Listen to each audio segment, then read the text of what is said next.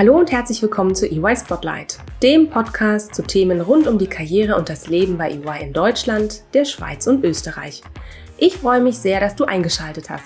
Ich bin Dana und für dich interviewe ich Experten, Vordenker und inspirierende Persönlichkeiten bei EY. Ganz nach dem Motto echt und ungeschminkt.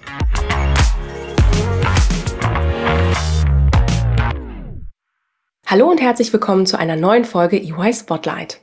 Heute möchte ich euch ein besonders interessantes Thema vorstellen. Es geht dabei nicht allein um spannende Prüfungs- und Beratungsprojekte, sondern auch um ein großes Stück Mut und Abenteuerlust, Weltoffenheit und Internationalität. Ich möchte euch heute die Arbeit unserer Kolleginnen und Kollegen vom German Business Network, kurz GBN, etwas näher bringen. Das heißt, von Kolleginnen und Kollegen, die fernab ihrer Heimat in den großen Wirtschaftsmetropolen der Welt deutsche Unternehmen bei ihren Auslandsaktivitäten unterstützen. Sei dies in Sao Paulo oder Moskau, Mexico City oder New York, Melbourne oder Shanghai. Dabei geht es nicht nur darum, dass diese sogenannten Expatriates den deutschen Unternehmen helfen, mit den vielen rechtlichen, steuerlichen und administrativen Vorgaben im Ausland zurechtzukommen, sondern diese Kolleginnen und Kollegen unterstützen die deutschen Unternehmen auch bei schwierigen Verhandlungen mit ausländischen Behörden oder Geschäftspartnern. Ihre große Stärke liegt darin, dass sie neben Deutsch auch die Sprache des jeweiligen Landes sprechen und die besonderen gesellschaftlichen und kulturellen Geflogenheiten kennen, die dort gelten. Das ist gerade bei schwierigen Vertragsabschlüssen oft von ganz entscheidender Bedeutung.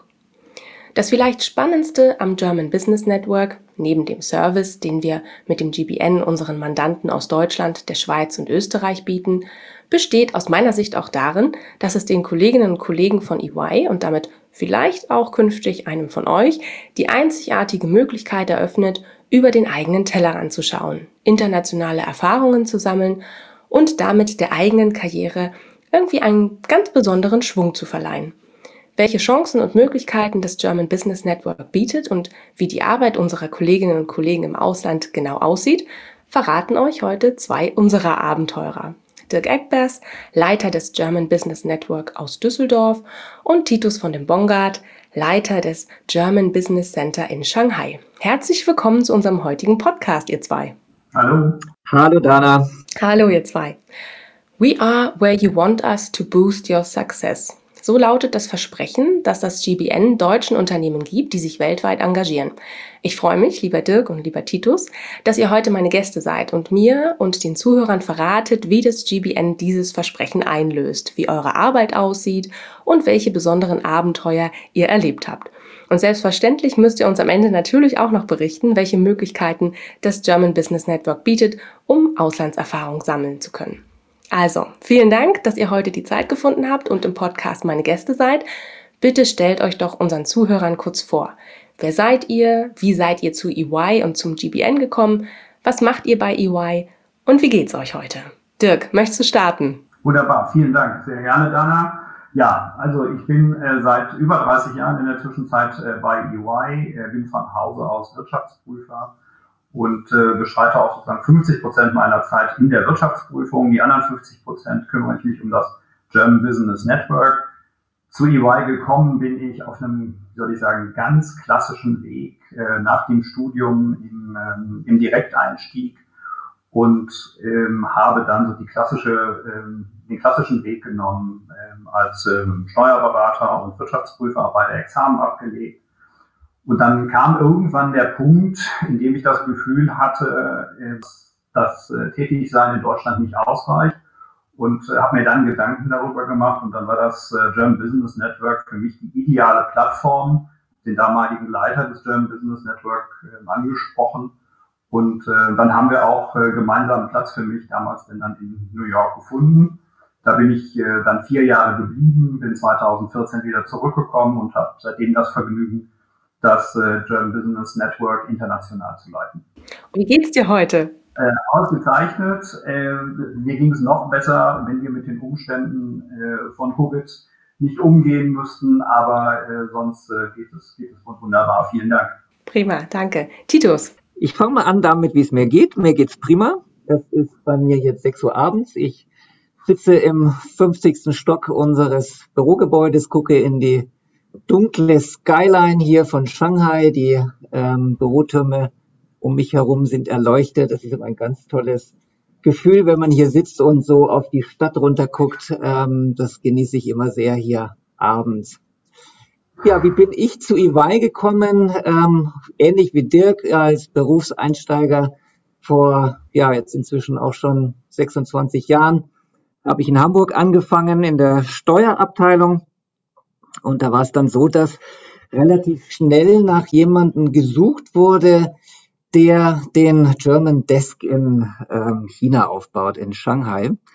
Und dadurch, dass ich eben äh, China, ja, Erfahrung ist jetzt fast ein bisschen übertrieben, aber ich war, glaube ich, der Einzige, der bei EY damals überhaupt mal in China gewesen ist. Ich bin gereist in China und habe auch die Sprache so spaßeshalber mal angefangen ähm, in Deutschland zu lernen. Und so war ich dann tatsächlich auch der Einzige, der äh, überhaupt Interesse hatte, auch nach China zu gehen und hatte dann eben das große Privileg, ähm, als kleiner Associate ähm, nach Shanghai zu kommen, wo ich dann 1996 erstmal ein, ein Praktikum gemacht habe und dann 1997 tatsächlich in einer Festanstellung nach in unser Büro äh, nach nach Shanghai gewechselt bin. Ja, und ähm, auch wenn das mit Sicherheit nicht so geplant war von Anfang an, bin ich seitdem in Shanghai geblieben. Bin ähm, hier, habe hier verschiedene Rollen inzwischen. Ich bin ähm, zuständig für unser German Business Network in China. Was heißt das? Ähm, wir haben ähm, eine große Vielfalt von deutschen, Schweizer und österreichischen Kunden, die wir hier vor Ort betreuen in einem Team von insgesamt ähm, sechs Deutschen. Und da bin ich der verantwortliche Partner für das Geschäft. Ähm, als zweite Rolle bin ich immer noch Steuerpartner. Das heißt, ich berate deutsche, Schweizer und österreichische Kunden bei allen Arten von steuerlichen Themen, die sie haben hier in China, von äh, Markteintritt bis zur zum Glück nicht so häufigen Liquidationen. Und die dritte Rolle, die ich hier wahrnehme. Zusammen mit einem chinesischen Kollegen bin ich für unseren Bereich äh, Health Sciences zuständig. Das heißt für unsere ähm, internationalen und chinesischen Unternehmen, die im Bereich Gesundheit und Pharma tätig sind. Soweit meine Einführung. Vielen Dank für die spannenden Insights. Das äh, verspricht schon äh, sehr viel, ähm, dass, dass wir heute auch ganz zu ganz, ganz tollen und interessanten Themen auch kommen werden. Ich habe so viele Fragen mitgebracht. Ähm, ich hoffe, dass wir zu allen kommen. Bevor wir in unser heutiges Thema einsteigen, möchte ich euch getreu dem Motto des Podcasts echt und ungeschminkt natürlich eine kleine Frage zum Warmwerden stellen. Und ähm, heute habe ich mich für folgende Frage bei euch entschieden. Und vielleicht, ähm, Titus, ich glaube, in welche Richtung deine Antwort gehen könnte, ähm, wenn ich so gehört habe, ähm, was du schon zu Beginn berichtet hast. Also, ich würde gerne von euch beiden wissen, in welchen Umgebungen oder in welcher Situation habt ihr eure besten Ideen? Okay, das ist eine gute Frage. In welchen Umgebungen habe ich meine besten Ideen? Also ich glaube, das ist keine einzelne Situation für mich, sondern es ist für mich eine Kombination von Situationen. Und ich glaube, äh, beste Ideen habe ich dann, wenn ich angeregt werde durch etwas, also zum Beispiel durch ein Gespräch, sei es mit einem Mandanten, sei es mit einem Freund, sei es ein Abendessen, wo sich verschiedene Leute treffen, sich unterhalten, über Dinge sprechen.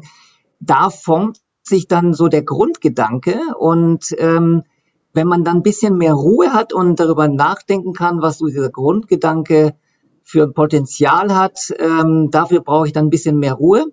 Also ich denke, es ist tatsächlich so eine Kombination aus ähm, Anregung, ähm, Kontakt mit anderen ähm, Personen, Menschen und dann einfach auch so die äh, Ruhe, um daraus dann eine Idee äh, zu formen. Großartig. Danke dir für die Ausführungen. Dirk, wann hast du deine besten Ideen? Jetzt hatte ich ja Glück, ein bisschen länger darüber nachdenken zu dürfen. Äh, ich glaube, die Stimulanz ist ganz wichtig, äh, damit der Gedankenapparat in Bewegung kommt. Und dann ist für mich, glaube ich, wichtig, mal eine Nacht drüber geschlafen zu haben. Und äh, dann, glaube ich, gibt es eine relativ weite Spannbreite von äh, unter der Dusche ähm, die eine oder andere gute Idee zu generieren, bis zu auf langen Flügen einfach mal die Zeit und Muße zu haben, runterzukommen, abzuschalten, um denn dann sozusagen wieder neu ansetzen zu können. Prima. Dankeschön. Danke für eure Offenheit und für die spannenden Insights. Gut, dann äh, können wir zu unserem heutigen Thema kommen. Und ähm, Dirk und Titus, äh, ich hatte es zum Anfang schon gesagt, ich finde, äh, dass die Kolleginnen und Kollegen vom GBN so etwas wie Abenteurer und Kosmopoliten sind. Stimmt das denn? Also habe ich damit mit dieser Aussage äh, recht gehabt? Und, und wenn ja, woran macht ihr sowas denn fest? Ähm, was fasziniert euch an fremden Menschen, Menschen und Kulturen? Ich starb gerne. Also Kosmopolit ist sozusagen für mich immer ein großes Wort, aber man muss natürlich Appetit auf Fremdes haben, man muss neugierig sein und die Bereitschaft mitbringen, sich auf eine andere Umgebung einzustellen. Also insofern wenn man das unter Kosmopolit oder eine kosmopolitische Grundeinstellung fassen würde, äh, glaube ich, ist das richtig. Ähm, am GBN haben wir den großen Luxus, dass wir ähm, natürlich sowas wie Abenteuerlust ähm, ja, zum Leben bringen können. Auf der anderen Seite machen wir das aber auch in einer sehr geschützten Umgebung. Ne? Also wir wissen, wo wir hinkommen. Wir wissen, dass wir äh, weiterhin bei EY arbeiten, dass wir eine global funktionierende Struktur haben, aber die, den Willen, die äh, eigene Komfortzone zu verlassen, die muss man auf jeden Fall mitbringen. Ja, also ich würde, das würde ich total bestätigen. Die eigene Komfortzone, die spielt schon eine, schon eine gewisse Rolle und da muss man nach meinem Dafürhalten schon bereit sein, die zu verlassen. Und ich würde es weniger als, ähm, als Kosmopolit darstellen, als doch das Abenteuertum, was mich besonders äh, angesprochen hat, weil ich meine, ich bin ähm, 93 zum ersten Mal nach China gekommen und auch die ersten Jahre, nachdem ich äh, nach China dann gezogen bin, ähm, waren schon fernab von dem, was wir heute hier sehen. Also Shanghai ist ja eine große Metropole, eine spannende Stadt, eine Weltstadt geworden, aber das sah halt vor 20 Jahren noch wirklich komplett anders aus. Also allein die Tatsache, dass man ähm, gar, nicht, gar keinen Direktflug hatte nach Shanghai von Deutschland aus, ähm, hat das schon auch so ein bisschen ähm, spannender gemacht. Und wenn man in so ein Land kommt, dann muss man auch die Bereitschaft mitbringen, über die großen Städte, wo man natürlich mit seinen Büros angesiedelt ist, ähm, auch im Land äh, Neugier für das Land zu haben. Und insofern würde ich sagen, ist eher so eine Mischung aus Abenteuertum, aber auch Neugier und insbesondere Offenheit äh, gegenüber neuen, neuen Menschen, neuen Ideen äh, und neuen Kulturen. Mhm, okay, vielen Dank. Und äh, Titus, weil du es gerade auch erwähnt hast, ne, du bist seit 1997 oder 96 ähm, in Shanghai. Was hat dich denn damals dazu bewogen, nach China zu gehen? War es einfach die Abenteuerlust oder, ähm, oder gab es da noch mehr? Ja, ich glaube, da muss ich so ein bisschen anders anfangen. Also ähm, für mich ist immer wieder lustig, wenn ich jetzt auch hier so auf die Stadt runter gucke und wie ich selber äh, aufgewachsen bin. Also ich komme aus einem kleinen Dorf in Bayern äh, mit 50 Einwohnern und hatte eben das große Glück, eine Mutter zu haben, die, ähm, bevor sie meinen Vater geheiratet hatte, ähm, in Japan zu arbeiten. Also die war für drei Jahre in Tokio, Ende der 50er Jahre und hat aus Japan äh, mitgebracht eine große Kiste. Und die stand immer bei uns zu Hause, war die meiste Zeit verschlossen. Aber ähm, dann wurde sie ab und zu mal geöffnet und dort kamen total kamen viele Dinge zum Vorschein, die ich noch nie gesehen hatte und die mich unheimlich angeregt haben. Also zu Japan. Und schon von, von kleinen Kindesbeinen an hatte ich immer den Wunsch, mal nach Japan zu fahren. Und den habe ich mir dann erfüllt, bevor ich nach China kam, dass ich dann ein halbes Jahr mal in, in Japan bei einer Bank gearbeitet habe und habe dann aber ähm, bin ich, äh, wie gesagt, glaube ich schon äh, 1993 mal in China gereist und das hat mich unheimlich fasziniert, weil es ein Land war, ähm, was fernab von der Modernität und von dem Lebensstandard war, was man eben aus Europa oder aus Japan kannte. Aber eben, was mich damals schon unheimlich fasziniert hat, waren die Menschen. Die waren einfach neugierig, unbefangen, die waren sehr offen. Es war überhaupt kein Problem, mit denen jetzt, ähm, gut, sprachlich war es natürlich noch ein Thema, aber wenn die so ein bisschen Englisch sprechen konnten oder mit Händen und Füßen sich verständigt haben, war das einfach ein tolles Erlebnis und das hat mich dann damals bewogen, ähm, auch ein bisschen mehr was mit China zu machen, beziehungsweise zu versuchen, ein bisschen besseren ähm, Zugang zu der äh, Kultur und zu den Menschen zu bekommen. Und deshalb habe ich eben dann angefangen, ähm, Chinesisch zu studieren, äh, beziehungsweise die Sprache zu, zu lernen. Und ähm, habe dann Praktika gemacht. Ich war bei Siemens in Peking, ich war bei der Kammer in Taipei und habe dann eben den Weg zu Ernst Young gefunden. Und ja, so kam das, dass ich dann nach China kam und nach Shanghai kam. Okay, spannende Geschichte. Ähm, was so eine Kiste voller ähm, ja, Dinge, von denen man jetzt nicht so unbedingt äh, den, den Zugang hat, ne, äh, was die auch mit einem machen kann, ähm, wie, wie neugierig man auch Ach, werden kann auf ein Land. Okay, spannend. Ja. Vielleicht dazu noch ähm, anschließend, ähm, was glaubst du denn, was war denn so deine größte Herausforderung dann? Ich meine, die Sprache hast du gelernt, ne? Mentalität, du hast gesagt, du konntest dich gut auch mit den Leuten identifizieren. Ähm, was war denn so für dich die größte Herausforderung, als du dann dort Fuß gefasst hast?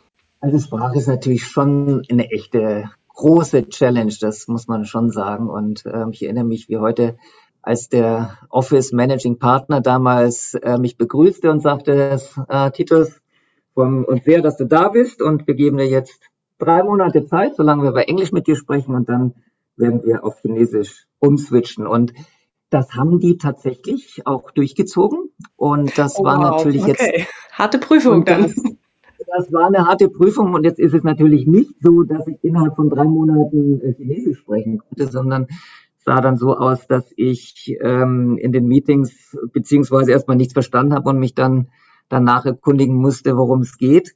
Aber es war natürlich ein unglaublicher Incentive und Ansporn und ähm, auch ein positiver Druck, die Sprache zu lernen. Und heute bin ich natürlich meinem ähm, Mentor, der äh, Office Managing Partner, wurde dann auch im Nachgang zu meinem Mentor und bin heute, muss ich sagen, wirklich sehr dankbar, dass er das getan hat, weil heute kommt mir dieser Einsatz mit Sprache sehr, sehr entgegen, weil ähm, in vielen Bereichen äh, hilft es nicht nur sehr, äh, die Sprache zu sprechen, sondern es ist auch ähm, einfach notwendig, also dass man ohne die Sprache auch gar nicht weiterkommt. Aber ich möchte noch eine andere Herausforderung nennen. Und zwar, wenn man so wie ich aufgewachsen bin in der Natur, ähm, ist es schon so, dass Natur mir sehr, sehr fehlt. Also ich gehe gerne wandern, ich gehe gerne Skifahren, ich mache gerne Sport. Und da muss man sich hier tatsächlich dann so ein bisschen umstellen auf ein anderes ähm, Bewegungsmodul und äh, anderes Sportmodul. Ja, das auf jeden Fall. Super. Vielen Dank, ähm, dass du uns damit äh, ja auf die Reise genommen hast, äh, so ein bisschen auch in deine Vergangenheit. Dirk, ähm, jetzt kommen wir mal zum German Business Network äh, an sich. Du leitest das German Business Network und ähm, wie würdest du denn das Netzwerk in ja, sagen wir mal, in drei Worten beschreiben? Was macht es so besonders und einzigartig? Also ich würde sagen, zunächst mal global. Ähm, wir sind eben an allen Standorten vertreten, die für deutsche, Schweizer und österreichische Unternehmen äh, wichtig sind und damit sind wir faktisch rund um den Globus aufgestellt. Zweites Element ist sicherlich verbindend. Ähm, wir agieren eben, so wie Titus das auch äh, schon beschrieben hat, faktisch als Brückenbauer äh, zwischen unterschiedlichen Ländern und Kulturen. Ähm, und insofern äh, verbinden wir in Titus äh, die chinesische Kultur mit dem, was wir aus äh, Mitteleuropa und Deutschland kennen. Und äh, last but not least, als drittes Element würde ich sagen, ähm, als äh, über den Tellerrand hinausschauend, ähm, wir gehen natürlich alle mit einer gewissen Fach Fachexpertise in das German Business Network und sind dann aber auf einmal Ansprechpartner für die Unternehmen vor Ort, dann aber nicht nur für unsere Fachdisziplin und unsere Spezialisierung, ähm, sondern die Unternehmen kommen dann mit allen möglichen Fragen auf uns zu. Äh, und äh, dann sind wir eben aufgefordert, die richtigen Ansprechpartner bei EY zu suchen, um den Unternehmen zu helfen. Und damit blicken wir denn dann ständig über den Tellerrand. Und das war für mich einer der großen Anreize, äh, damals ans German Business Network zu gehen, äh, weil ich damit die Perspektive deutlich erweitern konnte.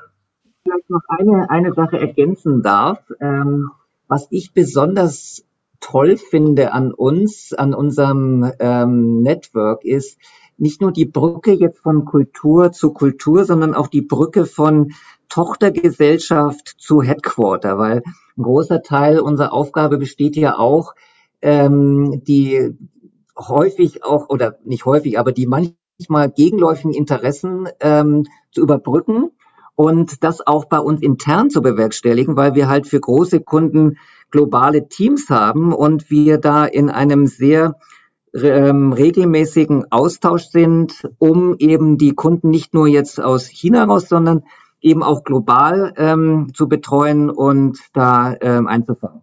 Ja, danke für deine Ergänzung, Titus. Und ich glaube, ich meine, das, äh, das zahlt ja auch sehr gut auf unseren weltweiten Anspruch von Building a Better Working World ein, oder Dirk? Ja, sehe ich, äh, sehe ich genauso und ähm, ich würde das am Ende sozusagen aus, aus zwei Perspektiven sehen. Ähm, auf der einen Seite ganz klar aus der Mandantensicht. Äh, wir helfen einfach die äh, Herausforderungen vor Ort zu lösen und wie Titus äh, sagt, eben nicht nur aus der Perspektive des Headquarters, sondern auch aus der Perspektive äh, der lokalen Gesellschaft. Und daneben äh, glaube ich, dass wir unseren Beitrag zu Building a Better Working World aber auch dadurch leisten, dass wir uns, also sprich unseren Mitarbeitern, unseren, unseren Teammitgliedern die Möglichkeit bieten, internationale Erfahrungen zu sammeln und das in einem, ja, wie soll ich sagen, in einem sicheren, relativ sicheren Umfeld, in dem man auf der einen Seite vieles Neues kennenlernen äh, muss, aber man muss sich äh, nicht sozusagen über einen neuen Arbeitgeber und eine neue Stelle äh, darum bemühen, äh, internationale Erfahrungen zu sammeln, sondern kann das in einigermaßen bekannten Strukturen tun. Mhm. Ja, sehr gut. Du hast auch gerade gesagt, ne, ähm, den Mandanten zu helfen, die Herausforderungen vor Ort ähm, zu, zu bewerkstelligen, zu lösen. Könnt ihr denn vielleicht mal verraten, mit welchen Fragen und Problemen kommen denn die deutschen Unternehmen da auf euch zu? Wie könnt ihr denn da genau ähm, mit dem GBN auch helfen? Vielleicht mal so ein bisschen äh, ein paar Insights für uns. Ja, das ist tatsächlich wirklich das gesamte Leistungsportfolio, äh, das das EY anbietet. Ne? Das fängt äh, aus meiner Perspektive als Wirtschaftsprüfer sozusagen in der Wirtschaftsprüfung an, aber auch in allen angrenzenden Fragen, wenn, wenn es um Themen der Rechnungslegung geht. Äh, es sind natürlich steuerliche Themen und oft fängt es ja ganz früh an. Ähm, wir möchten gerne internationalisieren und wie gründen wir denn eine Gesellschaft in dem entsprechenden Zielland? Also in äh, Titos Beispiel ähm, in, äh, in China, in meinem Beispiel äh, von vor einigen Jahren dann in den USA. Also von daher kann man sagen, es ist äh, in der Tat ein ganz breites Portfolio und manchmal, und das ist dann vielleicht auch ein Stück weit fast beratertypisch, ähm, hat äh, ein Unternehmen eine sagen wir mal, fast noch einigermaßen diffuse Vorstellung von dem, was es denn eigentlich möchte. Und dann entwickelt man das gemeinsam und dann eben auch in dem internationalen Kontext ähm, welche Märkte ähm, sind wie äh, anzugehen und dann kommen äh, da so die klassischen unternehmerischen, Berat äh, unternehmensberaterischen Aspekte äh, ins Spiel, äh, bis hin zur Strategie, bis hin ähm, zu, äh, zur Frage, können Transaktionen nicht helfen, diesen Markteintritt schneller zu realisieren. Und wenn ich das kurz äh, dazu ergänzen darf, also das ist einer der Aspekte, die ähm, unsere Arbeit hier wirklich ähm, besonders macht, weil wir ja nicht nur jetzt in meinem Fall mit ähm, Steuerthemen zu tun haben, sondern wir sind ja sehr stark eingebunden in die gesamtheitliche Betreuung von Unternehmen. Und das, was Dirk eben schon äh, gesagt hat, ist einfach gigantisch. Man, ich habe von Life Science äh, über Automotive ähm, bis zur chemischen Industrie, äh, Maschinenbauer, kenne ich eigentlich äh, fast ähm, alle großen deutschen Industrien hier. Ich weiß, äh, welche Themen die haben. Und ähm, wenn man auch so die Auswahl der Mandanten anguckt, betreuen wir vom DAX 30 Unternehmen bis zum kleinen Mittelständler beziehungsweise sogar zu Einzelunternehmern ähm, eine große Bandbreite von ähm, Investoren hier in China. Und ich glaube, das hat man einfach nirgendwo anders auf der Welt und in keiner anderen Rolle. Und das, auch das macht unser GB, unsere GBN-Tätigkeit so besonders, finde ich.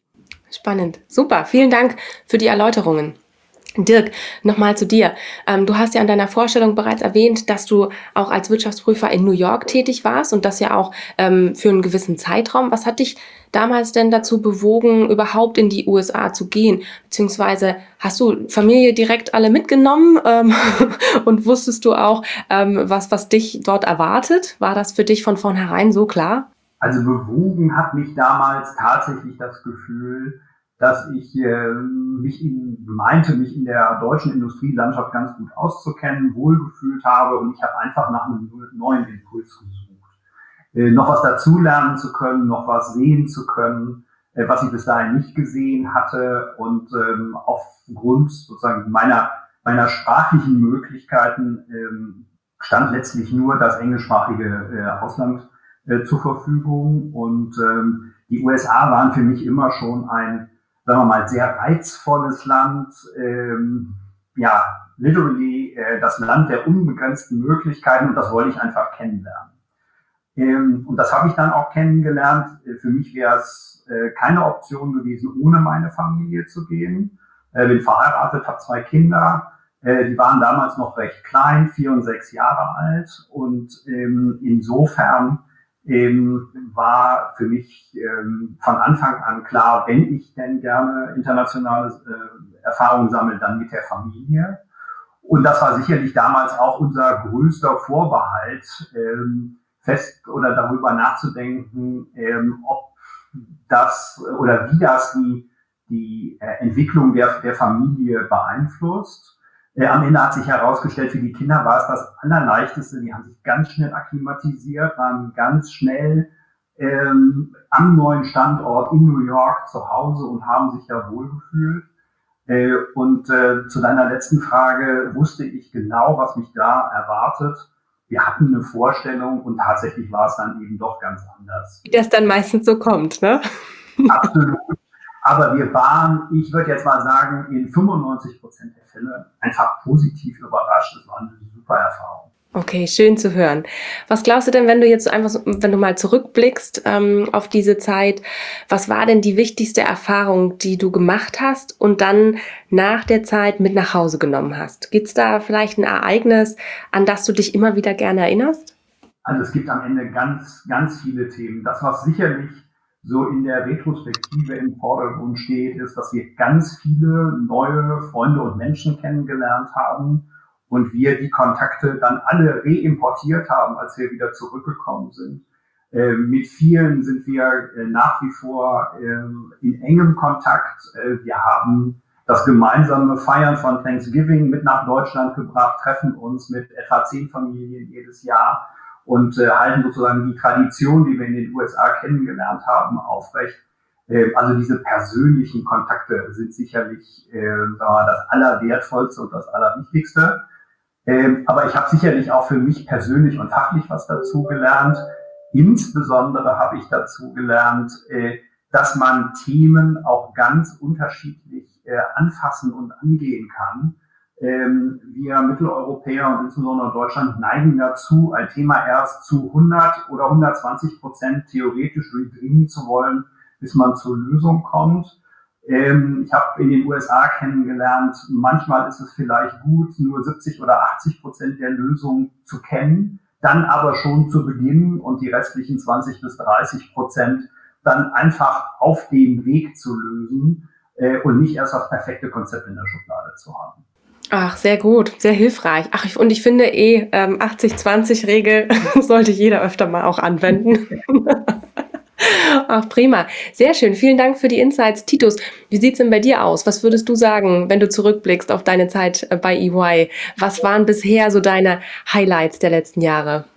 Also jetzt mal EY bezogen, ähm, Highlights waren, ähm, würde ich mal sagen, unsere globale Ausrichtung, dass wir einfach ähm, enger zu äh, zusammengewachsen sind jetzt äh, global.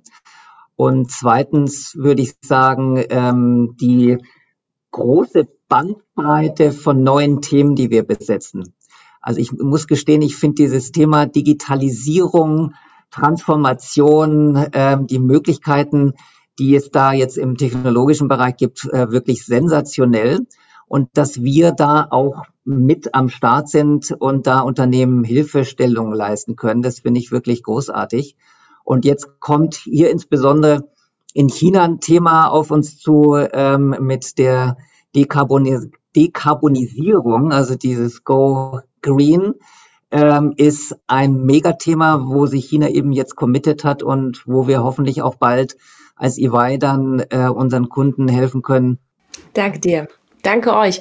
Ähm, was sind eurer Meinung nach, ähm, weil wir wollten ja auch, und das habe ich zu Beginn ja erwähnt, wir wollten ja auch noch ein bisschen über ähm, Karrieremöglichkeiten sprechen. Ähm, was sind in eurer Meinung nach die besonderen Stärken, die man haben muss, wenn man als Kollege, Kollegin bei EY immer ins Ausland geht? Also für mich sind es drei Punkte. Das ist Offenheit, Offenheit und Offenheit.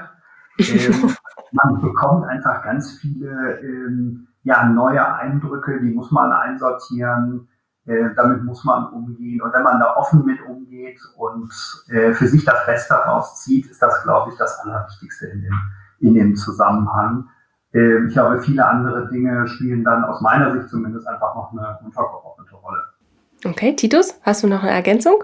Offenheit ist natürlich ein ganz wesentlicher Punkt. Ich würde zwei Sachen noch gerne ergänzen. Das ist zum einen Neugier. Also man muss oder man sollte schon auch neugierig sein auf Neues, auf ähm, andere Themen, auf andere Menschen, andere Kulturen. Und was ich jetzt zumindest bei mir selber feststelle, ist, dass man ähm, wissen sollte, wo man zu Hause ist. Und ich glaube, das ist, je weiter man weg ist und je weiter man oder je mehr man in, äh, Umge in Umgebungen ist, die doch sehr, sehr fremd sind und anders sind, als das man selber kennt, ähm, ist es sehr hilfreich, dass man weiß, wo zu Hause ist, wo man letzten Endes hingehört und wo man auch äh, kulturell ähm, ja, zu Hause ist. Danke euch. Ihr habt zu Beginn berichtet, äh, welche Wege euch zu EY und zum GBN geführt haben. Dirk, du hast erwähnt, ne, dass du nach deiner Rückkehr aus den USA Leiter des Netzwerks wurdest und dass sich aus deiner geplanten China-Entsendung Titus ein längerer Aufenthalt in China entwickelt hat. Es ist dann doch immer wieder spannend zu hören und zu erfahren, wie sich die Dinge manchmal so entwickeln und welche Optionen und vielfältigen Möglichkeiten es bei EY gibt. Was würdet ihr rückblickend denn sagen? Welchen Karriereschub gibt einem ein Auslandsaufenthalt? Aus meiner Sicht, ähm, ja, sagen wir mal, die Auslandserfahrung per se, äh, die einen einfach in die Möglichkeit versetzt, äh, mit den Pendants, und das sind äh, dann ja nachher gerne Geschäftsführer und Vorstände, die alle internationale Erfahrung gesammelt haben, einfach auf Augenhöhe mitreden zu können und das ist dann nicht nur Zeitungswissen, sondern man hat es einfach vor Ort erlebt. Und das macht einen, einen gewaltigen Unterschied. Und äh, ja, am Ende aller Tage muss ich sagen, ich zehre auch ständig von dieser positiven Erfahrung. Und das bringt aus meiner Sicht eben auch so eine positive Grundeinstellung mit, dass Veränderung per se nichts Schlechtes ist, sondern dass man der immer offen gegenüberstehen muss. Und ich glaube, das hilft in der Karriere per se, ähm, sich mit neuen Herausforderungen und neuen Themen auseinanderzusetzen. Ja, aus meiner Sicht ähm, ist es, in meinen Augen ist es ein absolutes Muss ähm, für zukünftige Karrieren, dass man weiß, wie die Welt außerhalb ähm, Deutschlands aussieht. Und jetzt insbesondere auf China gemünzt, ähm, würde ich sagen, dass wir auch bei unseren Kunden immer mehr Beispiele sehen, wo Leute, die in China waren, in Top-Positionen äh, kommen, bis hin zum Vorstand. Und ähm, ich denke, nochmal ganz speziell zu China mit den äh, mit der Perspektive für dieses Land, für, mit der Perspektive wirtschaftlicher Natur, äh, wo dieses Land hingeht, denke ich, ähm, ist es ein absoluter oder sollte es ein absoluter Booster sein, wenn man hier mal gelebt hat, wenn man hier gearbeitet hat, wenn man so ein bisschen eingetaucht ist in die Lebensumstände und weiß, wie das Land tickt, um das, um eben diese Impulse und äh, diese Erfahrungen dann mitzunehmen und wie eben Dirk auch schon gesagt hat, sich langfristig dann nutzbar zu machen. Prima. Schöne Schlussworte. vielen Dank euch zwei für die äh, Insights. Ähm, vielen herzlichen Dank, Dirk, Dirk, und Titus, dass ihr heute dabei wart. Ähm, es war toll, mit euch über ein so spannendes Thema, eure Wege mit und bei EY zu sprechen und natürlich auch einen kleinen Blick hinter die Kulissen des German Business Network zu werfen. Ich sage an der Stelle danke für eure Zeit. Titus, dir einen baldigen äh, Feierabend, weil es ja auch schon dunkel draußen ist und du sicherlich dann bald den Heimweg antreten werdest. Und ähm, dir, Dirk, einen erfolgreichen Arbeitstag. Und ja, äh, macht's gut und bis ganz bald. Das war die neueste Folge von EY Spotlight. Vielen Dank, dass du eingeschaltet hast. Du möchtest besser informiert sein und exklusive Einblicke zu EY erhalten? Als Mitglied unserer EY Talent Community profitierst du von besonderen Events und Webinaren, den neuesten Jobangeboten, wertvollen Newslettern und viel mehr. Werde jetzt Mitglied in unserem Netzwerk für Studierende. Den Link dazu findest du wie immer in den Show Notes. Bis zur nächsten Folge von EY Spotlight.